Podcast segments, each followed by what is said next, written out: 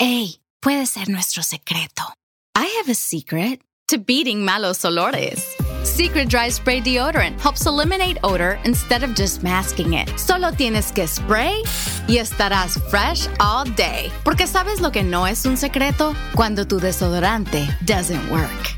Ugh, try this. Puede ser nuestro secreto. Consíguelo en sticks o sprays y también es aluminum free. Haz clic o toca el banner to learn more. Escarbando, un podcast de opinión conducido por los periodistas Gustavo Olivo y Fausto Rosario. Abinader dice que protegerá a los productores dominicanos de arroz pese a lo que dispone el DERECAFTA. La difamación e injuria tendrá sanciones de cinco días a dos meses de prisión, según proyecto de ley.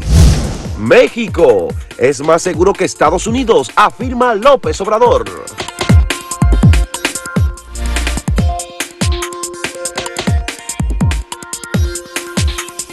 El presidente Luis Abinader el 27 de febrero en su discurso de informe a la nación se puso la vara muy alta con el tema de la posibilidad de renegociar el desmonte arancelario para los productores arroceros y el impedimento que tienen, o por lo menos que han tenido hasta ahora, los productores de arroz de República Dominicana en relación con el acuerdo de libre comercio con los Estados Unidos.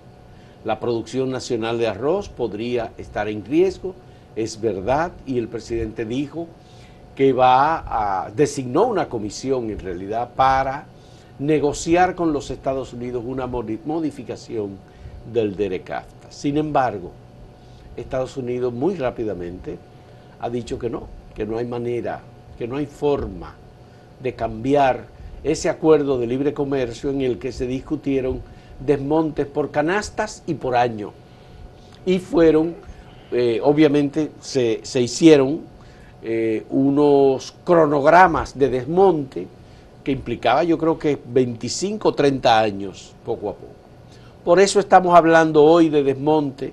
En el caso del arroz. En el caso del arroz. Porque era por producto también. bueno, canastas, ahí van los productos.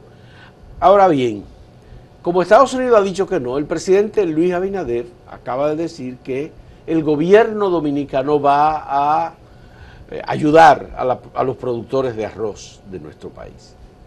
Eso es una posibilidad. No, pero que eso es lo que el tratado prohíbe. Se supone que tú no puedes, bajo ninguna circunstancia, establecer barreras a los productores de arroz que tienen mejor tecnología, que están más avanzados y que han logrado una mayor rentabilidad. porque el cuento es del tratado es que, bueno, vamos todos a competir y el mercado aquel está abierto para nosotros y este para ellos, claro pero es tú poner a, digamos, un, estanque de un millón de galones a competir con una botellita. O sea que bien que cada quien entre el agua de esta aquí y esta allá, no es lo mismo. O sea, entonces eh, eso haría es verdad que probablemente los precios para el consumidor bajen, porque vendrá arroz importado con un arancel prácticamente cero. Pero al mismo tiempo, ¿qué podría pasar? Que esos productores dominicanos que generan cientos de miles de empleos directos e indirectos con el comercio, la comercialización del arroz, podrían verse en serios apuros. Y eso no lo querría el gobierno ni lo querrían los productores. Bueno, ya hay antecedentes en la región y en la vecindad. Haití recibió mucho apoyo en el gobierno de Bill Clinton con el tema de la producción alimentaria y particularmente el tema del arroz. Hubo donaciones que se hicieron al gobierno haitiano. Y quebraron los productores de Eso terminó quebrando a los productores de arroz en Haití. Y en El Salvador también. Y lo que ocurrió fue que como no hay producción de arroz en Haití y terminó en un momento la, el, periodo de donaciones, eh, Haití quedó en franca crisis alimentaria. Porque entonces no han podido levantarse. No han podido comenzar de nuevo. No han podido comenzar de nuevo y esta situación ha generado pobreza. Igual ha ocurrido en algunos otros países en el Salvador, africanos también. No, en El Salvador, de hecho, fue hay un economista dominicano, apellido Mir, que recuerdo inclusive que lo entrevisté cuando estaba en el hermano canal Terentillas, y él explicó lo que ocurrió. Él trabajaba para el BID eh, y es dominicano, que así mismo fue, o sea, eh, habían grandes productores y dice que una de las familias de productores dijo, pero me conviene más importar, desistió de la siembra, comenzó a importar arroz estadounidense y El Salvador se inundó, ¿verdad? Que era un arroz en principio más barato, ¿verdad? Y la gente estaba contento, el consumidor, pero quebraron los productores. Quebraron Luego, cuando hubo cierta crisis que no entraba tanto arroz importado, entonces se encareció. Ya. Eso ha pasado. Y... Bueno, pues República Dominicana tiene su producción de arroz, está protegida porque a las importaciones se establecen unos eh, impuestos que eh, en algún momento el gobierno, por ejemplo, decidió eh, con relación a la crisis y para contener el tema de la inflación, decidió y para darle seguridad alimentaria a la sociedad dominicana, eliminar los aranceles de determinados productos. Bueno, eso fue, sí, temporalmente. Eh, temporalmente. y, cuando se permiten las importaciones, porque dentro de ERECAFTA se, habían topes, decían, bueno, el consumo promedio de este país es tanto, bueno, de ahí adelante si no hay, se permite hasta cierta cantidad con un tratamiento especial. Ahora no, ahora sería prácticamente derribar eh, todos los aranceles y eso es, eso es una amenaza para la producción nacional. Bueno, hay que ser originales en este caso, tienen que buscar alternativas y tal vez no necesariamente será con la protección por la vía de impuestos a las importaciones. No, eso es lo que no quiere. Porque hay un acuerdo de libre comercio con Centroamérica y Estados Unidos. Quizás haya una vía, pienso yo. Sí. Eh, ¿Cuál es? Bueno, nos vimos en una situación en el mundo y ahora mismo, bueno, Estados Unidos vio diciendo que esa guerrita, pues es una guerrita, la de Rusia contra Ucrania, de que, que eso ha evitado que haya granos, que haya de todo. Yo creo que eso es un pretexto para especular en la bolsa. Es lo que yo pienso particularmente. Porque no es verdad que un ataque de un país a otro, en el mundo entero entonces no se produce nada. Yo creo que ahí se habla mucha mentira. Bueno, peguémonos de ese argumento y digamos, bueno, hay una crisis, ustedes mismos dicen que hay una gran crisis.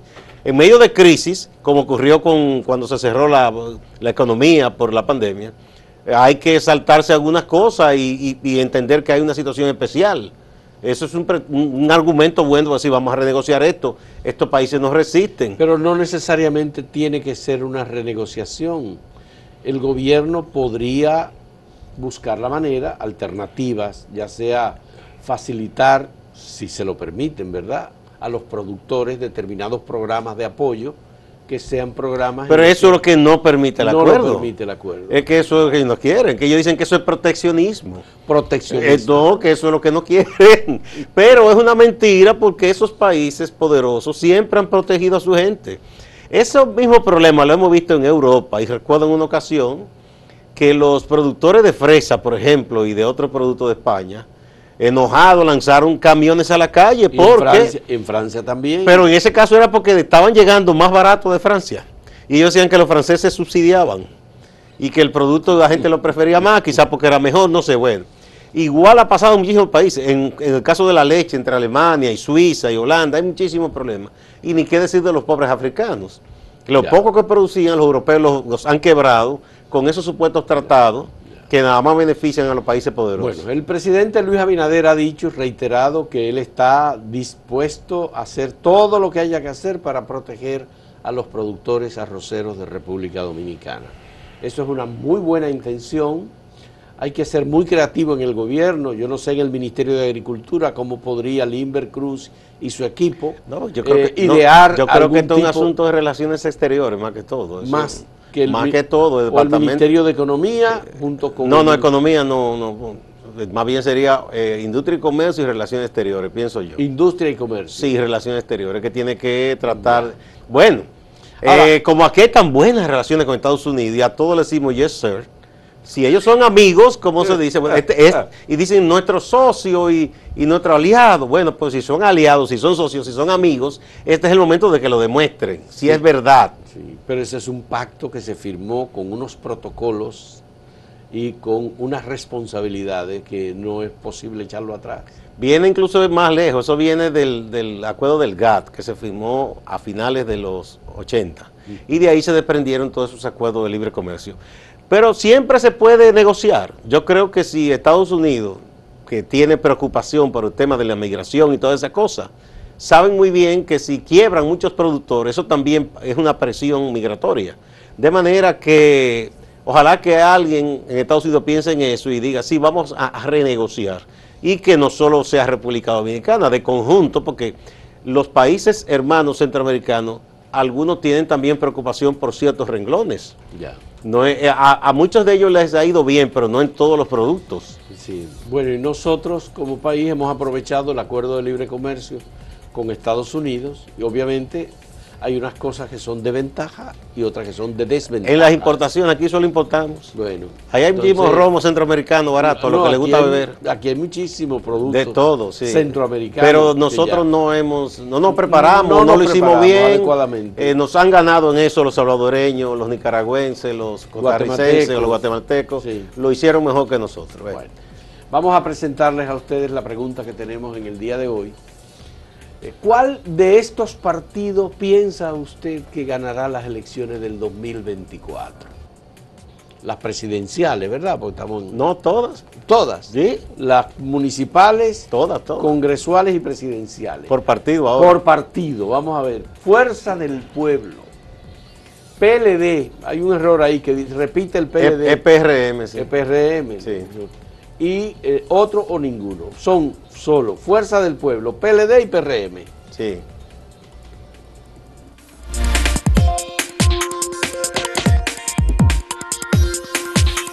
Si quieres anunciarte en este podcast, escríbenos a podcast.acentotv.de.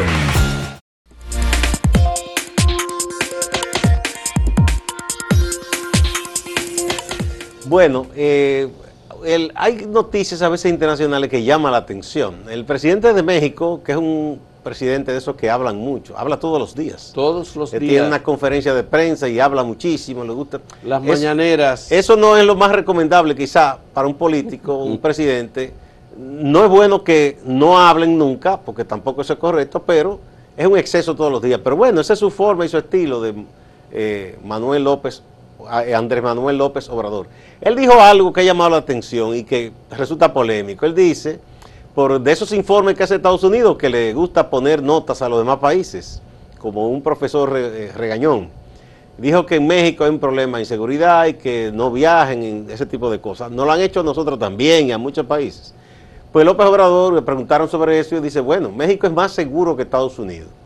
Cualquiera se ríe de eso, pero si usted lo ve detenidamente, él no, está tan perdido. Porque es verdad que en México hay situaciones, hay zonas en que por el control de los cárteles, ¿verdad? las pandillas de las drogas, es insegura. Pero en México no se da lo que se da en Estados Unidos, que tú puedes ir caminando por cualquier plaza y viene un loco con una ametralladora y mata indiscriminadamente. O sea que los Estados Unidos ahí no, no, pueden hablar muy alto tampoco.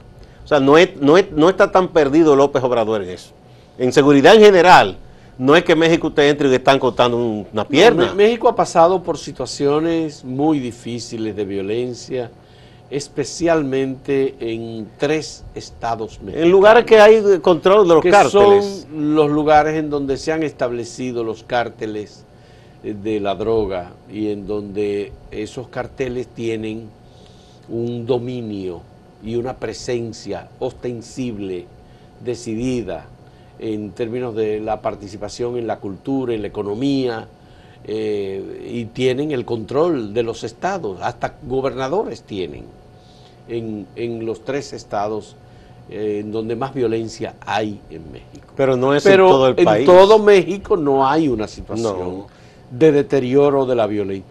Pero que la, Por ejemplo, los estados en donde hay eh, zonas turísticas, son sumamente tranquilos y no tienen ninguna, ninguna eh, situación de riesgo o de peligro. Y para lo populosa, que es la capital mexicana, la ciudad más poblada del mundo. una de las ciudades más pobladas del mundo. Si se ve en su conjunto. La Ciudad de México es una ciudad igualmente eh, segura. Hay problemas, pero como en toda urbe grande. pero lo que hay es eh, robo de oportunistas, cosas como y ciertos barrios en que hay inconvenientes. el distrito Columbia de Estados Unidos es uno de los más peligrosos territorios de Estados Unidos, es la capital de Estados Unidos, peligrosísima, pero no en todas partes.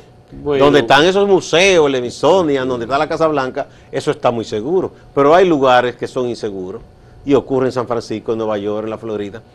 Eh, yo siempre he visto que las cadenas internacionales de televisión norteamericana sobre todo, a veces proyectan situaciones de países que la gente piensa que entrando le van a cortar una mano o un pie. Y la pobre Colombia ha sufrido mucho con eso, pensando que usted entrando a Colombia y va a venir un carro bomba. incluso en los momentos más difíciles en Colombia, en los 80, no es que era así tampoco.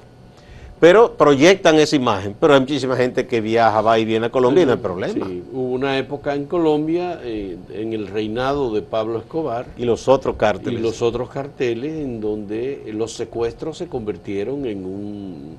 Una industria. industria. Y hubo violencia, pero no es que era generalizado tampoco, porque lo mismo podemos decir de Estados Unidos entonces.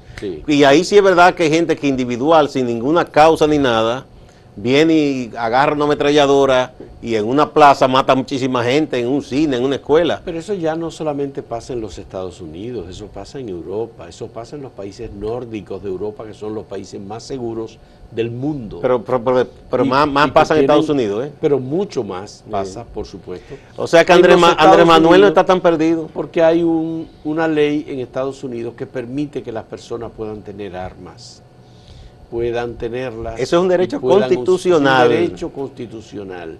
Y hay una asociación de rifles eh, súper poderosa que hace lobby y que eh, el tema de las armas convencionales es un tema de un derecho que los Estados Unidos, los estadounidenses lo utilizan todos los días. Eso lo defienden ellos más que hay jóvenes que entran con una ametralladora o con un fusil en una escuela y entonces eh, asesinan. Hay, hay un caso en Conérico que recordamos que es un caso en el que hubo más de 20 niños asesinados en una escuela. Y eso no se ha controlado y cuando se quiere hacer un esfuerzo, inmediatamente esa asociación que es poderosa y quienes están detrás de la asociación que es el gran complejo, complejo industrial de las armas, pagan mucho dinero de campaña y, lo que hacen es que dicen que no, que eso es un derecho, que están atentando contra la libertad. Entonces, Andrés Manuel López Obrador no está tan perdido cuando dice eso. Porque parecería de pronto, ¿cómo va a ser México? No, pero México no es que andan matando la gente en todas partes. Hay lugares donde hay problemas, como en todos los países. Bueno, esos son, por supuesto, de los temas. México y Estados Unidos están con una frontera de más de 3.000 kilómetros. Eso eh, es un debate en Estados Unidos muy fuerte, el debate entre demócratas y republicanos sobre, entre liberales y conservadores sobre el tema de, eh, de las armas. Barack Obama cuando fue presidente hizo muchos esfuerzos. Pero lo boicotearon para impedir, para, para que se detuviera el tema de la tenencia de armas en los hogares y se permitiera y no se permitiera el acceso armas a muchachos. Usted va a una tienda y usted se compra una ametralladora. Sí, o sea, armas de alto poder, porque no es un revólver, una pistola por protección. Son de esas ametralladoras que eh, matan eh, y los niños decenas de, personas en minutos. Desde, desde los 5 o 6 años ya están, le están enseñando. aprendiendo, le están enseñando a manejar armas muy poderosas. Entonces, es un riesgo muy alto el que viven los ciudadanos de Estados Unidos. Hay situaciones en ciudades, por ejemplo, en donde el racismo y la discriminación es muy fuerte, donde los criminales buscan a personas migrantes y las asesinan. Como el que mató en uno de esos estados recientes que dijo, yo quería matar a la mayor parte de los mexicanos, yo odio a los mexicanos. Así es. Sí, uno que fue y arremetió. O en el caso de una discoteca que hubo en, la Florida, en que la Florida, fue que odiaban a los gays. Era, una discoteca, de, la comunidad LTV y entonces, bueno, pues ahí fueron un tipo homofóbico y comenzó a matar personas. Entonces, eso en México no se ve, para que tú veas. No. Eh, hay problemas porque hay zonas donde hay delincuencia. Es como aquí, eh, que a veces dicen que no viaje a República Dominicana. El Distrito Nacional, que es la ciudad más grande, ¿verdad? Ah, o el Gran Santo Domingo Aquí la gente anda más o menos tranquila. Ahora, hay zonas y horas que si usted se arriesga puede ser que lo asalten, ¿verdad? Bueno, ¿cuál es la ciudad internacional símbolo de, en Europa del, turismo? París. En París eh, hubo un asalto de tres discotecas en una sola noche y mataron a muchísimas personas. Claro, esos son grupos específicos que... Está bien, pero hubo una situación en la que varias discotecas en el centro de París fueron atacadas sí. y personas quedaron... Y ocurrió en Madrid también aquella vez, que, decían que era ETA y no era ETA, ¿verdad? Sí. Sí, que fue, fue un grupo de esos musulmanes también. Sí, sí, sí. Bueno. Señores, vamos a repetirle la pregunta que tenemos para ustedes. Bien, el día de vamos a ver, ahora sí. Eh, ¿Cuál de estos partidos? Porque hemos estado preguntando por candidatos y posibilidades de escenario. En este caso es por partidos. Todos dicen que van a ganar las elecciones congresuales, municipales y presidenciales. De estos, ¿cuál piensa usted que ganará las elecciones del 2024? ¿Fuerza del Pueblo, PLD, PRM, o otro o ninguno? Vamos a ver.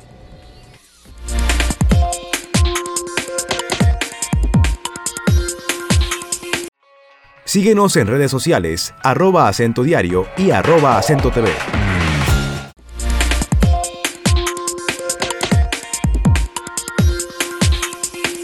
Datos eh, que han resultado de la encuesta. Aquí tenemos, ¿cuál de estos partidos ganará las elecciones en el 2024? El 66.86% dice que el PRM. En segundo lugar está con un 13.14% Fuerza del Pueblo. Y en tercer, en tercer lugar está otro o ninguno con un 12.57% seguido del PLD con un 7.43%. Otro ninguno, ahí están los demás partidos, ¿verdad? Las demás opciones. Vamos a ver ahora en Twitter bueno, aquí de igual manera gana el PRM en la percepción que tiene la gente con 65.8%. En segundo lugar, con 15.9%, está el PLD, aquí está en segundo lugar. En tercer lugar, Fuerza del Pueblo con 15% y en cuarto, otro ninguno con 3.3%. Bien, veamos entonces en YouTube cómo es el resultado. 63% para el PRM, 23% para Fuerza del Pueblo, 8% para otro o ninguno y 6% para el PLD. Bien, vamos a ver algunos de, eh, de los comentarios. Nuestro líder, Leonel Fernández, dice Adriano Montero, próximo presidente por un mejor, por un mejor de oportunidades para todos los dominicanos. Sí, ahí tiene Francisco Cabrera dice, no sean así. Aquí se vota por presidente y los votos congresuales y municipales son preferenciales. Miguel Ángel dice, los políticos tradicionales han sido un total fracaso. Esperamos que surjan caras nuevas. Francisco Antonio Rijo Mejía dice, este gobierno es humano a diferencia de los anteriores. Luis Manuel Peña Romero, lamentablemente ganará el PRM y digo lamentablemente porque es demasiado conservador para mí, pero comparado con los otros ladrones es el menos malo. Y está dando grito, parece, sí. Eh, Juan Osiris Polanco, Arbrinco, dice. Abinader, nuestro presidente, tiene que seguir transformando el país para un mejor, para un futuro mejor. La sociedad dominicana no quiere retroceso. Pa'lante, presidente, cuente con su pueblo. Bueno, hasta ahí llegamos, señores. Muchas gracias por sus colaboración, sus opiniones y colaboración. Vamos a pasar con Máximo Laureano, nuestro compañero en Santiago que nos tiene un reporte de las notas importantes del Cibao. Adelante, Max. Gracias, saludos. Respecto a la crisis de agua potable que advierte la Corporación de Acueducto y Alcantarillado de Santiago, Corazán, Andrés Burgos ha anunciado que de no llover en los próximos meses, Santiago se vería en una crisis grave. Por eso llama a que la gente cuide o sea, racione el uso del agua potable. Hasta este martes, la medición de la presa de Tavera, el embalse Tavera Bao, era de 315.80 sobre el nivel del mar. El déficit de agua potable para Santiago, sobre todo en la parte urbana, de 27 millones de galones por día. Para esto, la Corazán ha anunciado que va a tratar de aumentar la flotilla que lleva agua potable en camiones a los barrios y sobre todo que va a tratar de fomentar esa campaña para que la gente use de mejor manera el agua.